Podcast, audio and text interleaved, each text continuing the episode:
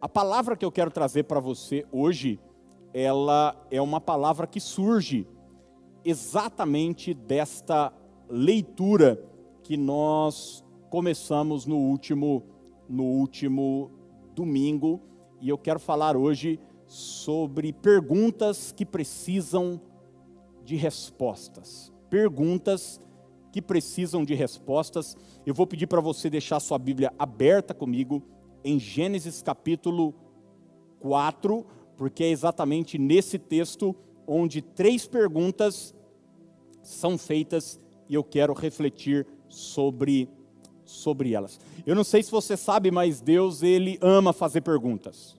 Ama. Em toda a Bíblia você vai ver Deus fazendo inúmeras perguntas ao seu povo. Aliás, estudiosos dizem que 183 perguntas foram feitas a Jesus. Você vai ler todo o Evangelho, Mateus, Marcos, Lucas e João, e você vai ver é, os fariseus perguntando, os discípulos perguntando, as pessoas perguntando, enfim, os necessitados perguntando. Algumas perguntas eram capciosas, outras nem tanto, mas você vai ver durante todo o Evangelho 183 perguntas feitas a Jesus.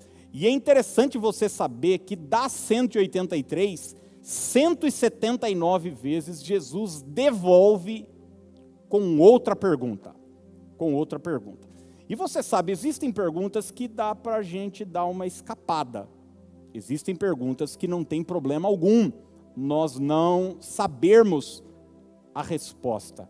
Mas nesse trecho da palavra de Gênesis capítulo 4, é, onde Moisés narra a história de Caim e Abel, primeiro assassinato da história, quando Caim mata seu irmão Abel. Por três vezes depois desse fato, Deus faz uma pergunta para Caim.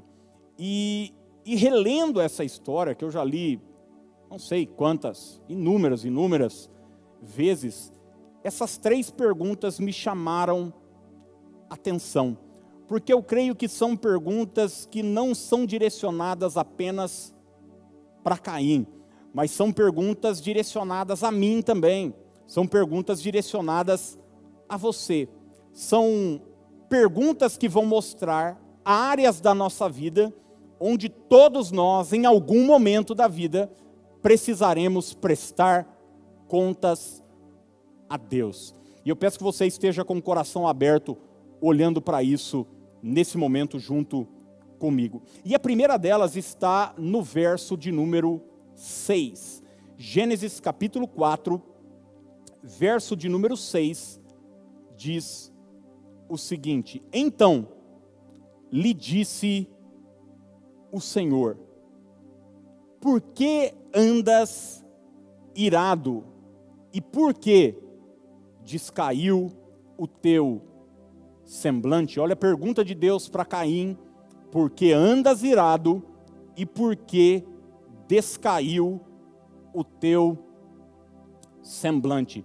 E eu penso que a primeira área da nossa vida onde nós precisamos prestar contas a Deus, e é exatamente por isso que ele pergunta isso a Caim, são as nossas emoções. As nossas emoções. A pergunta justamente gira em torno do que Caim estava sentindo, da ira que ele estava sentindo, da revolta que ele estava tendo no coração.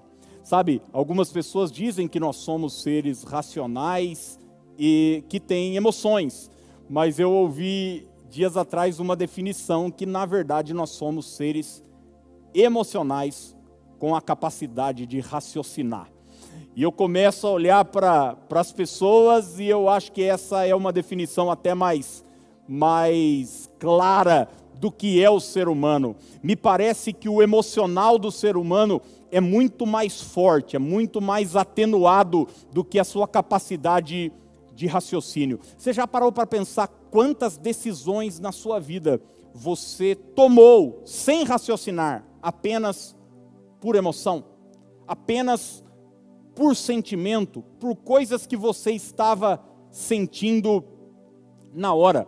Nas suas relações interpessoais, por exemplo, alguém te fez algo e a sua resposta em relação à atitude do outro, seja ela positiva ou negativa, muitas vezes não tem a ver com um princípio bíblico, com uma verdade do seu coração, mas muitas vezes a sua resposta ao outro está simplesmente ligada a uma emoção que você sente. Se ele fez algo que você não gostou, você vai lá e se vinga, você vai lá e rebate. É o seu emocional aflorando. Decisões importantíssimas da nossa vida, como por exemplo, com quem a gente vai se casar. Você já reparou que uma decisão como essa muitas vezes é tomada não racionalmente, não passa pelo cérebro da pessoa, mas só passa pelo coração.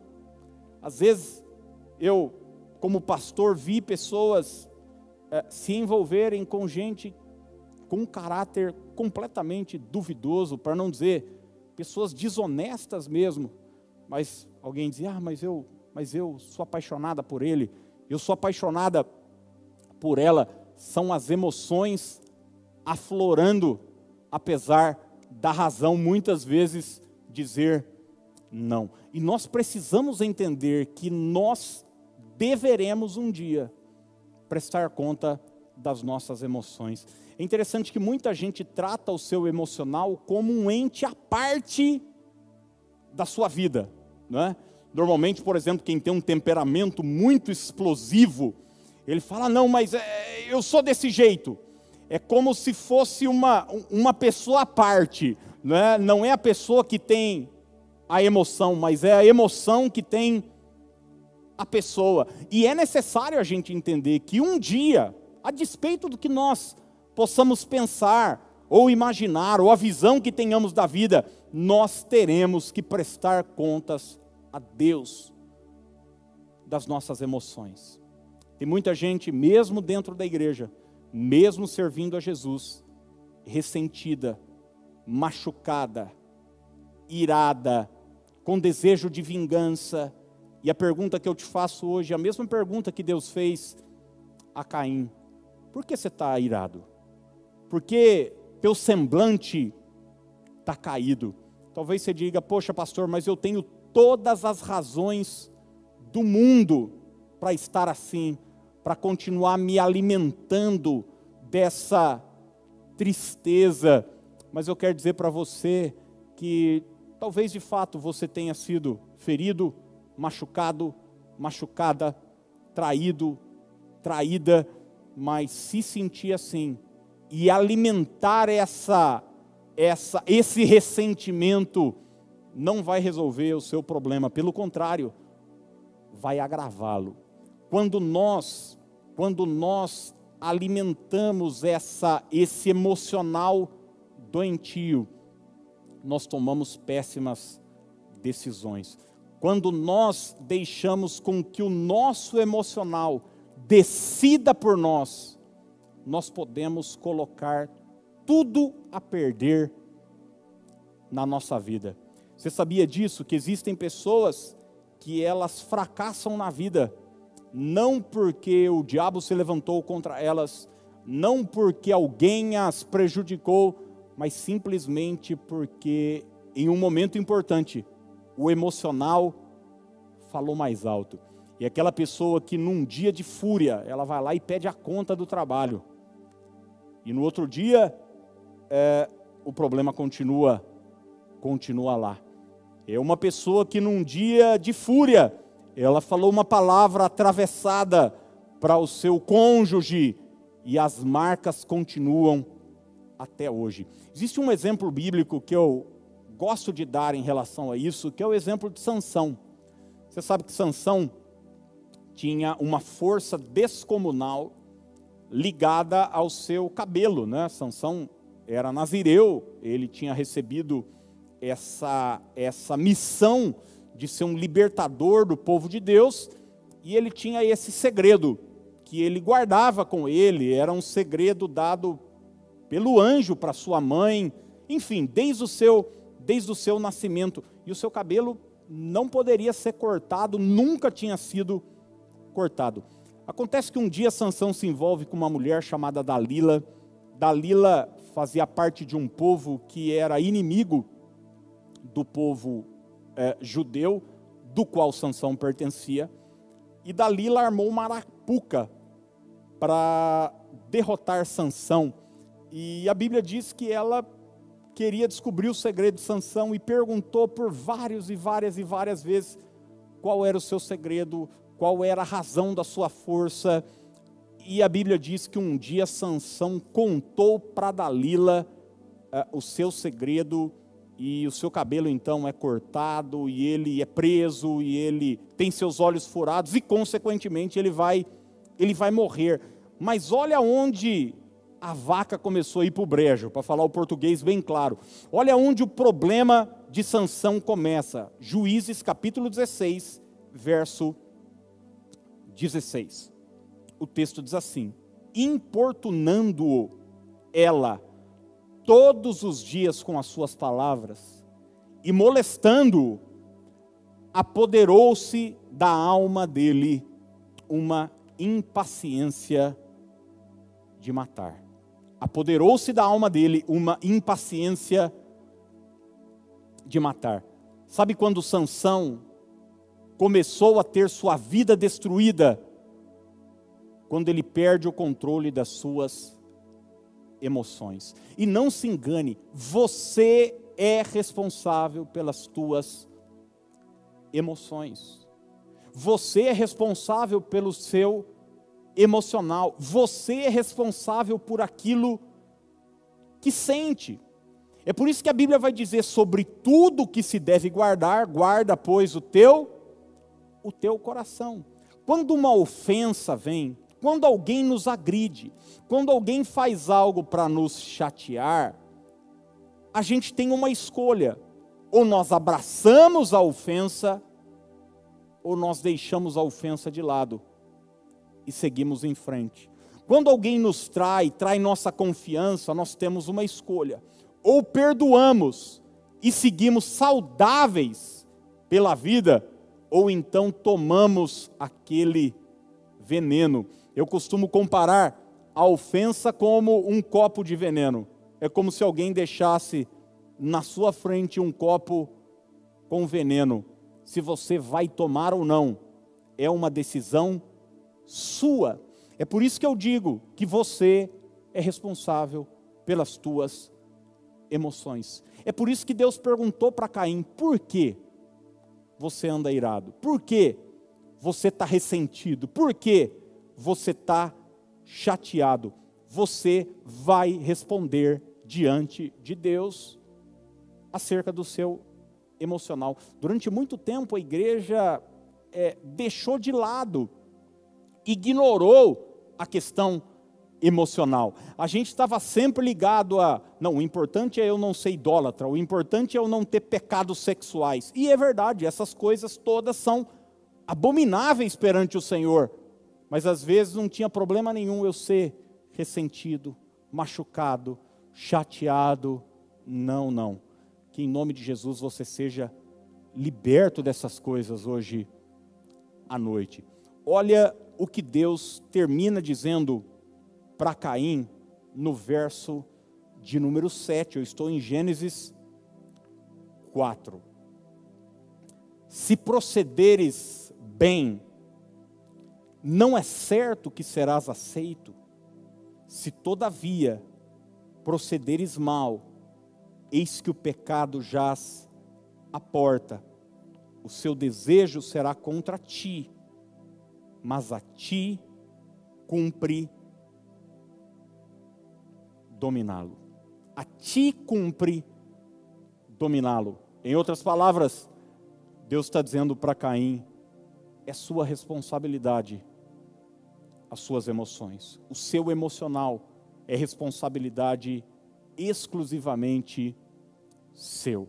Que em nome de Jesus Cristo a gente possa estar pronto para um dia nos apresentarmos diante de Deus sem mágoa alguma sem chateação alguma, é, vivendo uma vida, sabe? Eu, eu, como pastor, vejo tantas pessoas feridas, tantas pessoas machucadas, gente que não pode passar em alguns, algumas calçadas, gente que não pode frequentar alguns ambientes, justamente porque tem alguém que lá no passado me machucou, me feriu, me magoou. Jesus Cristo nos deu o maior exemplo de todos na cruz do Calvário, dizendo: Pai, perdoa-lhes, eles não sabem o que fazem. Que você possa é, fazer como um pastor pregou uma vez, que perdão é, a gente deve andar ele, é, é como se a gente estivesse andando com ele no bolso da camisa. E quando precisar, está na mão. É uma decisão. É uma decisão prática. É uma decisão consciente. Essa questão de eu não estou pronto para perdoar, é você decidir, você precisa fazer um tratamento, você precisa, você está com uma enfermidade e você precisa entrar com uma medicação imediatamente. Quando você diz o seguinte, eu não estou pronto para perdoar, você está dizendo para si mesmo, eu vou seguir mais um pouco com essa doença e lá na frente, quem sabe não. Em nome de Jesus, em nome de Jesus, tome uma decisão hoje de resolver as suas emoções de esquecer o passado, de virar a página e seguir em frente.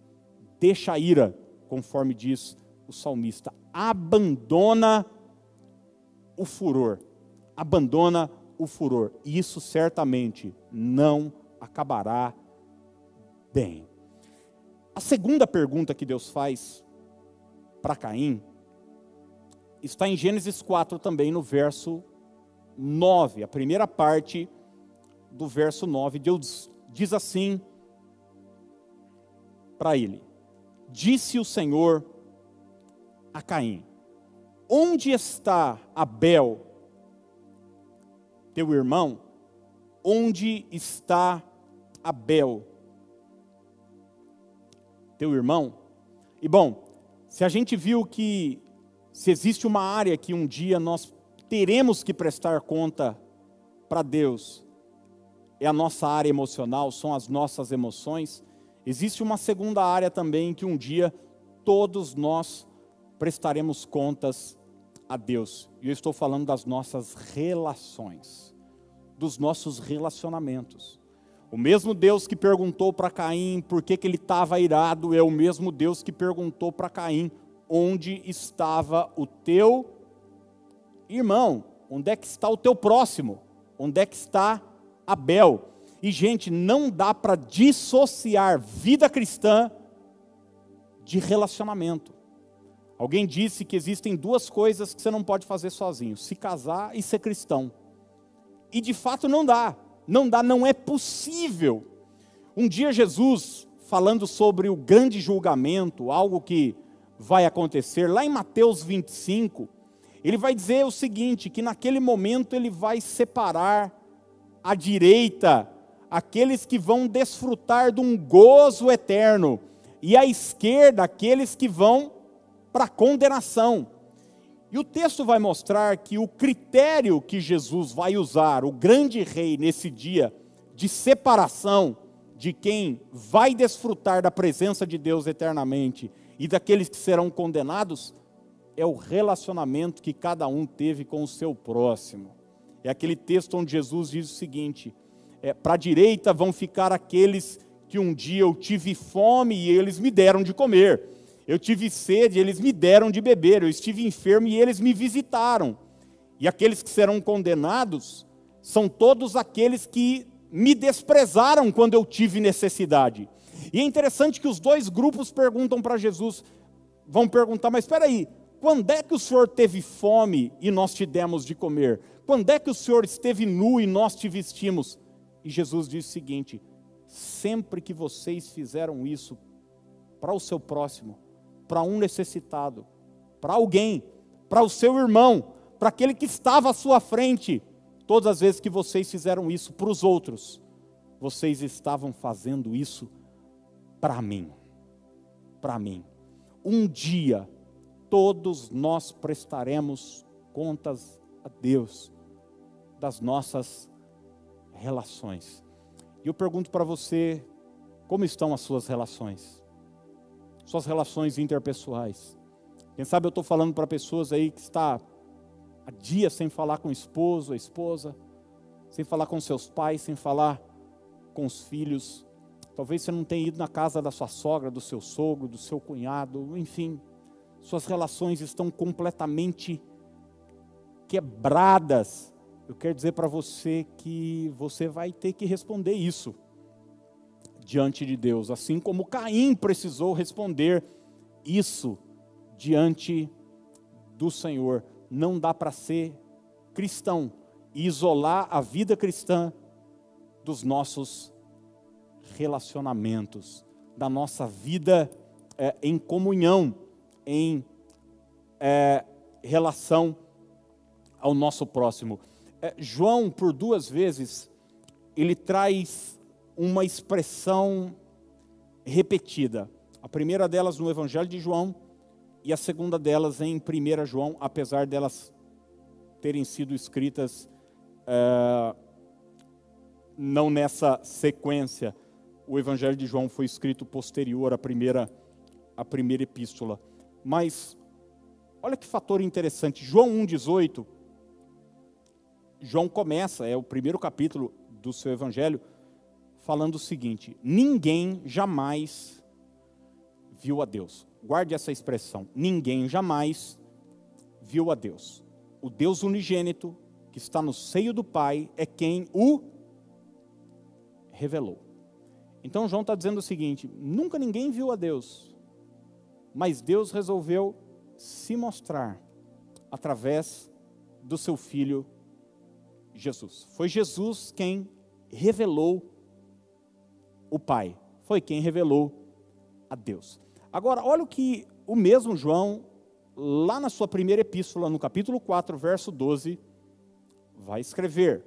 Note mais uma vez a mesma expressão: ninguém jamais viu a Deus.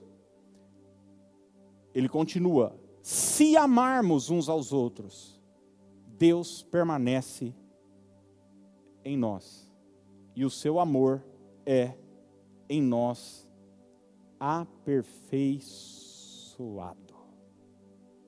Olha que coisa maravilhosa, gente.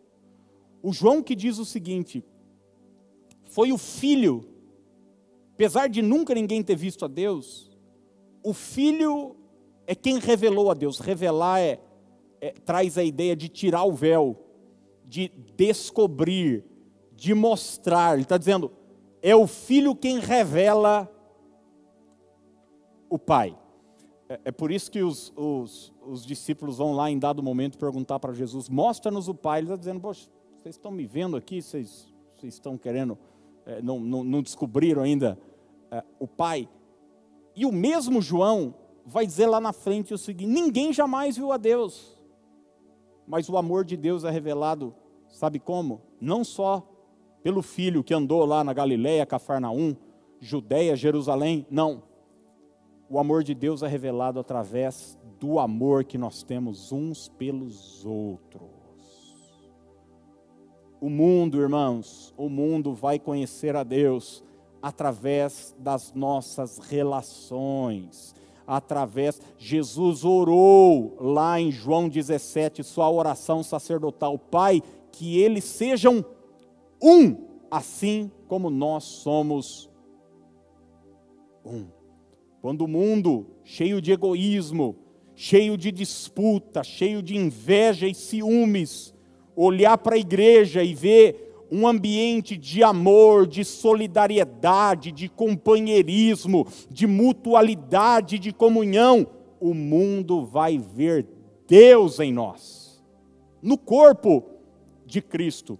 Então, a segunda pergunta que Deus vai nos fazer, está nos fazendo e vai continuar nos fazendo, é acerca das nossas relações onde está o teu irmão? Onde está Abel, teu irmão? Onde está o teu próximo? Que em nome de Jesus, no nosso meio não haja ambiente para rivalidade e disputa. Eu estou lendo 1 Coríntios também, e Paulo eh, se esforça de uma maneira gigantesca porque os coríntios estão num ambiente de disputa. Uns estão dizendo, eu sou de Paulo, outros estão dizendo, eu sou de Apolo, outros estão dizendo, ah, eu sou de Cefas, eu sou de Pedro. E Paulo, gente, Cristo é tudo em todos. Na igreja não existe esse esse ambiente para disputa. Nós somos o corpo de Cristo. Que em nome de Jesus haja esse entendimento dentro de cada um de nós. Como é que estão as suas relações? Como é que está a sua relação com o seu próximo, com o seu irmão? Saiba que um dia todos nós teremos que responder diante de Deus acerca disso. E a terceira e última pergunta que Deus faz a Caim está em Gênesis 4, verso 10. E disse Deus: Que fizeste? E disse Deus: Que fizeste? Você sabe que às vezes para uma criança, é, você perguntar para alguma criança, você prefere apanhar ou conversar com seu pai? Eu aposto que muitas crianças prefeririam apanhar. Porque às vezes uma conversa não é muito agradável. Porque uma conversa vai nos revelar, uma conversa vai nos expor, uma conversa vai demonstrar nossas falhas de caráter, o que fizemos de errado. E é exatamente isso que Deus está levando é, a cabo com Caim. Deus não está querendo expor Caim, Deus está querendo é, que Caim se arrependa. Deus está querendo que Caim se volte para ele. Acontece, você vai ler o texto, você vai ver que Caim é reprovado, porque que Caim era mal mesmo. Caim era mal. E nós falamos que a primeira pergunta tem a ver com as nossas emoções, a segunda tem a ver com as nossas relações, mas a terceira pergunta tem a ver com as nossas ações. Ações. Tem a ver com as nossas atitudes. O que é que você fez? O que é que você fez? Qual foi a sua atitude? Né? O sangue do seu irmão está clamando a mim. O que é que você fez? E, gente, desde que o mundo é mundo, existe um esforço por parte das pessoas para descobrir por que, que as pessoas agem do jeito que agem.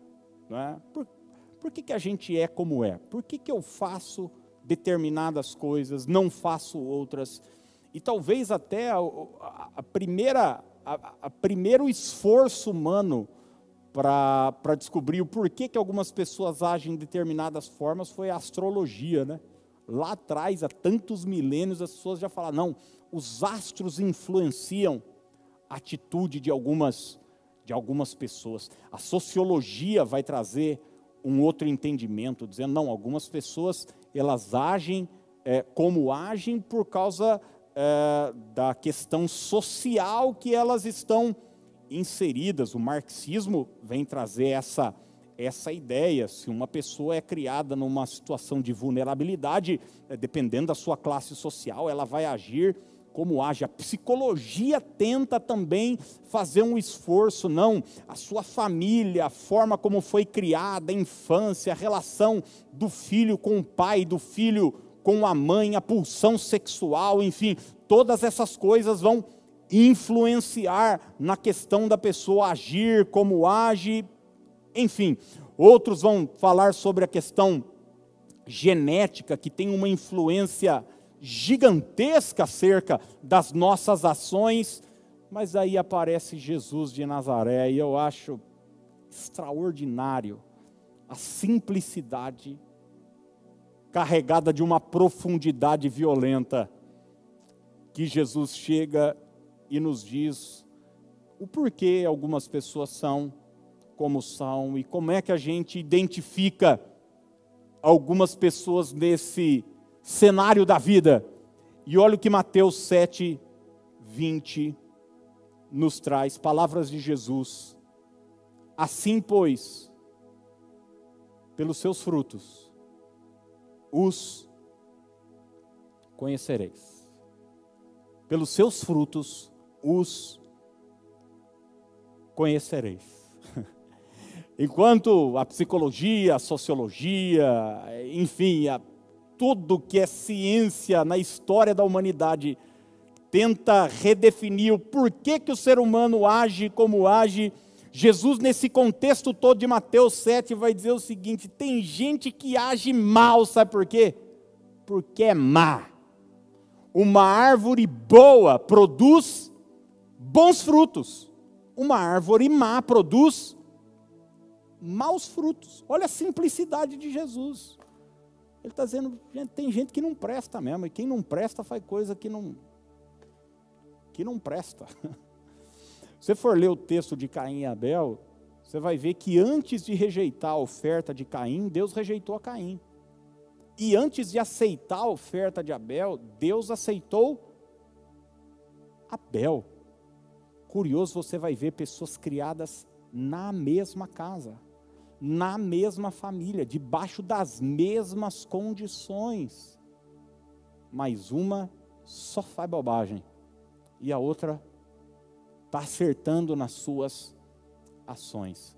Gente, infelizmente nós estamos vivendo num ambiente hoje, em especial nessa mentalidade política, onde as pessoas não estão mais sendo responsáveis pelas suas ações. É curioso você notar que existe linhas de pensamento político onde eu posso ser responsabilizado por coisas que eu não fiz mas em que pessoas não são responsabilizadas por coisas que elas fazem. Então, até virou meme esse tempo atrás aí, um moço na televisão, filho de um artista famoso, pedindo perdão para Deus e o mundo porque ele é homem e porque ele é branco. E ele estava pedindo perdão por pecados que ele não cometeu. Mas é interessante que alguns se safam de coisas que eles fazem, mas que eles fazem porque são vítimas disso, daquilo, e isso é de uma canalice gigantesca. E o que eu acho mais curioso são cristãos abraçarem essa essa mentalidade. Olha só, você é responsável por aquilo que você faz. Eu sou responsável por aquilo que eu faço. E um dia nós prestaremos contas diante de Deus daquilo que nós fizemos. Essa mentalidade pode colar uh, numa reunião do PSOL, mas não diante de Deus. O Senhor pergunta para você e para mim: que fizeste? O que é que você fez? Porque agiu como agiu. Nós precisamos viver debaixo desse senso de responsabilidade. Existem coisas na vida que nós não podemos fazer. Gente, a graça não veio para nos autorizar para o pecado, a graça veio para nos libertar do pecado. A graça não é uma licença para agora eu fazer o que eu acho que eu quero fazer, o que minha carne tem vontade de fazer. Não! A graça se manifestou para me libertar desse lodo, dessa lama que eu estava, e para me reposicionar num lugar de santidade diante do Senhor. Sabe, um dia, o rei Saul foi confrontado por Samuel. A Bíblia diz que Saul ofereceu sacrifício. Ele não poderia oferecer um sacrifício porque era atribuição do sacerdote. Só Samuel poderia oferecer o sacrifício. E olha o que o texto bíblico diz. 1 Samuel 13, do 10 em diante. Mal acabara ele de oferecer o holocausto, eis que chega Samuel Saul saiu ao encontro para o saudar. Sabe qual foi a primeira pergunta de Samuel para ele? Que fizeste? Que fizeste? O que é que você fez? Sabe por quê, gente? Porque nós somos responsáveis por nossas decisões. Eu vejo muita gente dizer o seguinte: não, eu, eu, eu faço o que faço, eu ajo desse jeito, porque meus pais, porque minha mãe, porque minha avó, porque no passado, porque meu avô, porque isso, porque você não conhece minha vida, você não sabe da minha história, você não sabe o que me aconteceu, do abuso que eu sofri, da traição que eu passei, é por isso que eu ajo assim, é por isso que eu faço isso. A Bíblia diz o seguinte: cada um dará contas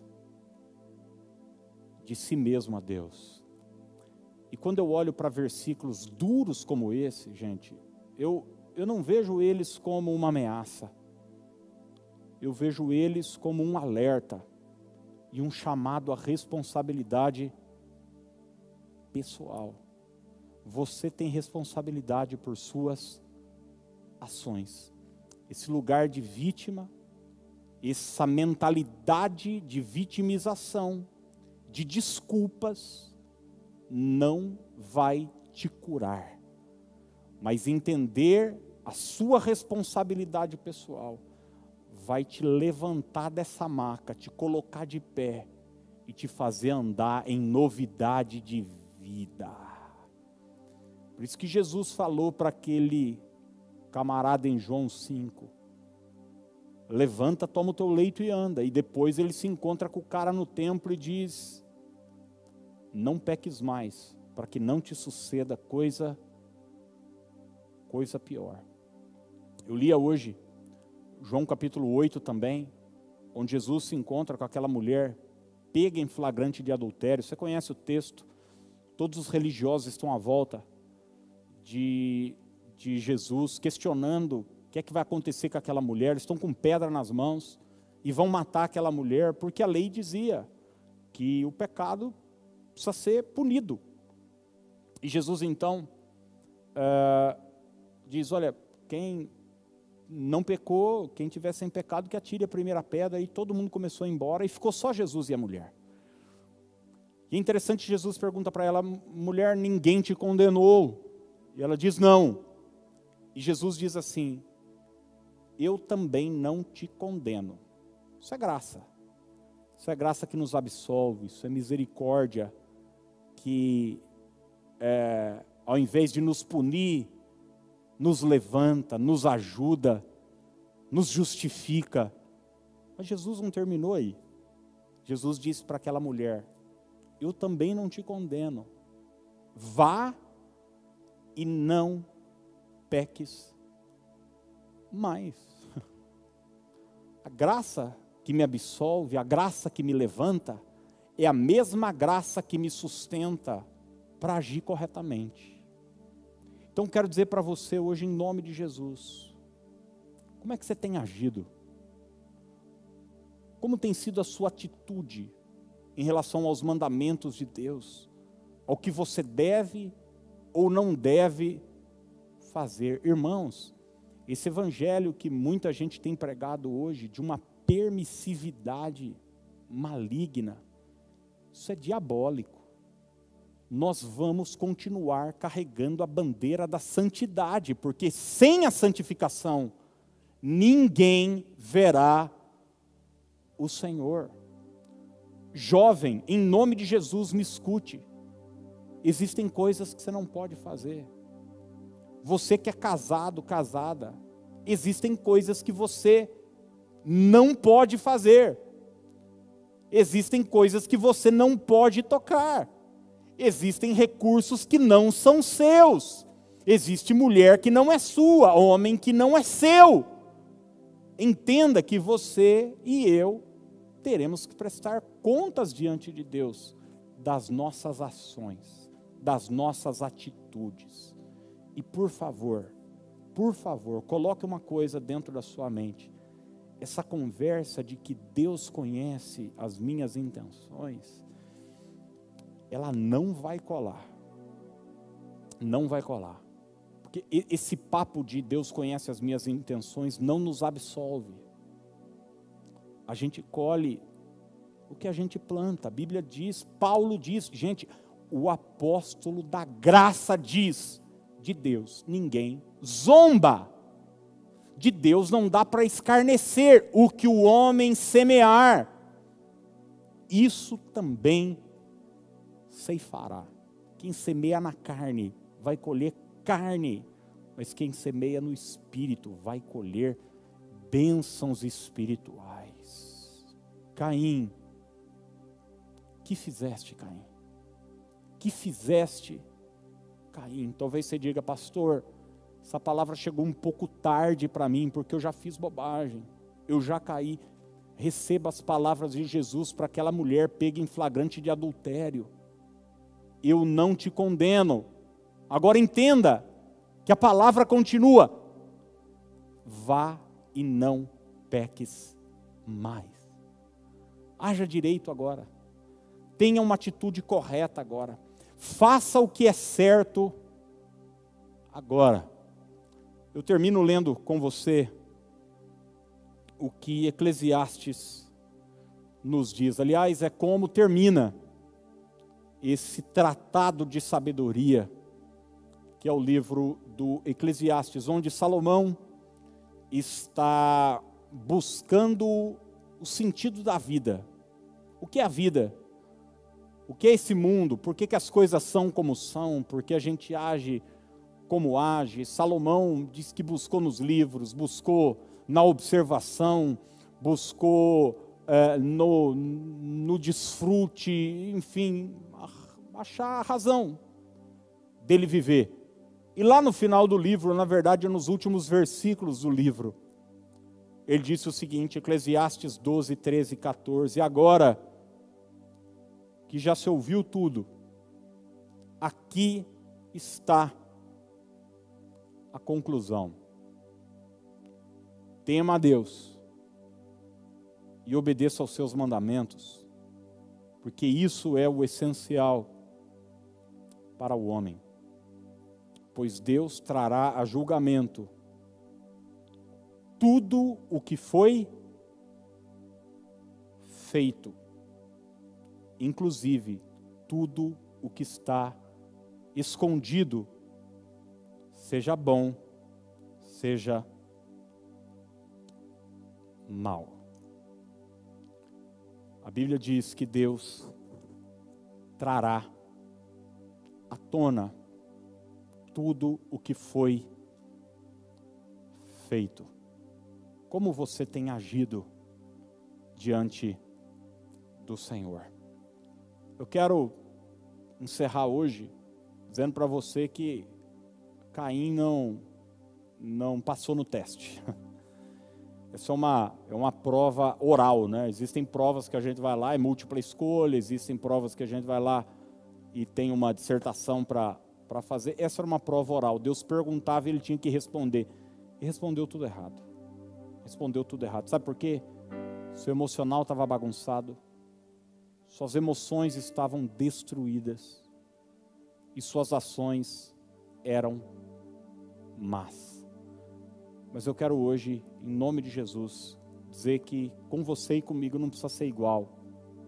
Foi com Caim mesmo Deus que deu a ele a oportunidade de se arrepender, fazendo essas perguntas, é o mesmo Deus que hoje, nessa quinta-feira, traz essa palavra para que seu emocional seja livre, para que as suas relações sejam acertadas e para que as suas ações sejam corretas, em nome de Jesus.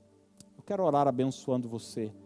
Depois o pastor Ricardo vai encerrar adorando ao Senhor com um cântico e nos dando a bênção final. Pai, eu oro para que sobre a vida, a casa e a família de cada um desses meus irmãos esteja o teu favor e a tua graça.